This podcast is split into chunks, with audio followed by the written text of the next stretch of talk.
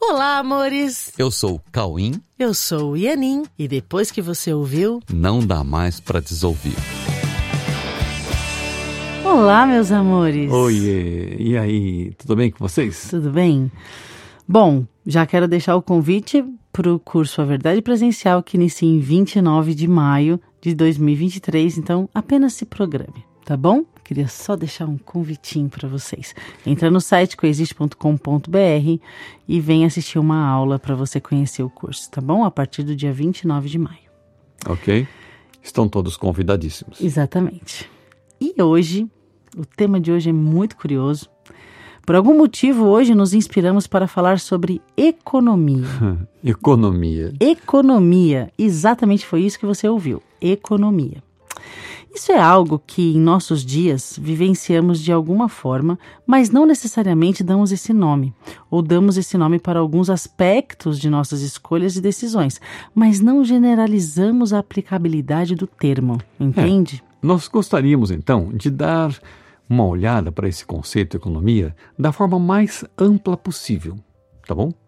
Porque talvez nós consigamos nos sentir mais confortáveis e mais objetivos em nossos dias na compatibilização entre nossas atividades cotidianas e a nossa essência existencial no nível do espírito e da mente consciente, focada no que realmente importa a partir do compromisso com a verdade.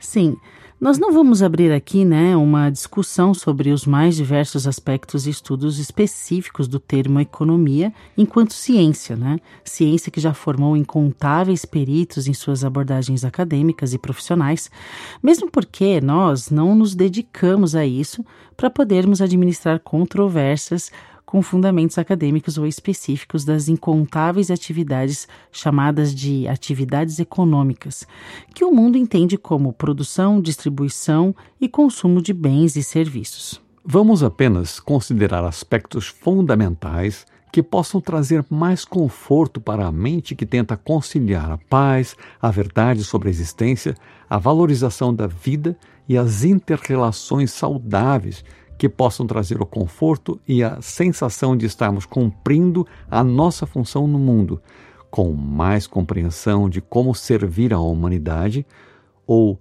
como servir às necessidades humanas e, ao mesmo tempo, estarmos cada vez mais próximos de Deus. Então, como podemos falar em economia e ao mesmo tempo estar cada vez mais inspirados e abertos para ouvir a Deus, ouvir as orientações que nos permitem pensar em unidade com o plano de Deus para o resgate da nossa real identidade, que é a única forma de reencontrar a paz que é o nosso estado natural. Em geral, as conceituações sobre economia giram em torno de temas muito parecidos entre si, como por exemplo essa definição que nós encontramos no Wikipedia. Abre aspas. A economia é uma ciência que consiste na análise da produção, distribuição e consumo de bens e serviços. Portanto, a economia é o estudo das escolhas dos indivíduos e do que possibilita a compatibilidade nas escolhas de todos. Uhum. Fecha aspas. Legal isso. Essa produção está também relacionada com a satisfação de necessidade, como também é colocado no próprio Wikipedia. Abre aspas. Os bens econômicos constituem recursos apropriados à satisfação das necessidades econômicas. Permitem, pelo seu emprego, obter sensações de prazer ou afastamento de sensações ligadas à dor. Olha só, né? É. Nós podemos partir para um aprofundamento nessa questão, considerando o termo economia como sendo o estudo aprofundado e com compromisso com a verdade a respeito das escolhas de todos os seres que compartilham uma relação direta ou indireta, próxima ou distante no tempo e no espaço. Um estudo capaz de nos trazer uma visão realista e profunda, possibilitando a consciência da compatibilidade nas escolhas de todos e que busque atender realmente a todos, tendo como ponto de partida uma meta também realista que possa ser encontrada na profundidade de todas as escolhas aparentemente pessoais e separadas. Então, a partir desse olhar, poderemos buscar no conceito e no estudo da estrutura da mentalidade humana como é que o conceito economia pode ser entendido para trazer a forma mais rápida, eficaz, contextualizada, oportuna e que venha ao encontro do que todos estão escolhendo em cada momento em busca da satisfação de suas necessidades. Podemos buscar e trazer para as nossas posturas pessoais uma determinação em buscarmos nossa real utilidade e nossa real função no mundo, trazendo de forma precisa a possibilidade de usufruto e de produção de bens e serviços, considerando a maior amplitude possível do que sejam esses bens e serviços. Olha, bens e serviços podem ser considerados tangíveis ou intangíveis, não é mesmo? Porém, precisamos buscar a objetividade da sua utilidade. Todos procuram consumir de uma forma ou de outra as coisas que escolheram, segundo o que consideram prioritário em cada momento, segundo as suas escolhas. Se nós queremos ser objetivos e eficazes economicamente, nós precisamos buscar as formas mais otimizadas e mais realistas de satisfazer as necessidades intrínsecas às escolhas de quem queremos atender.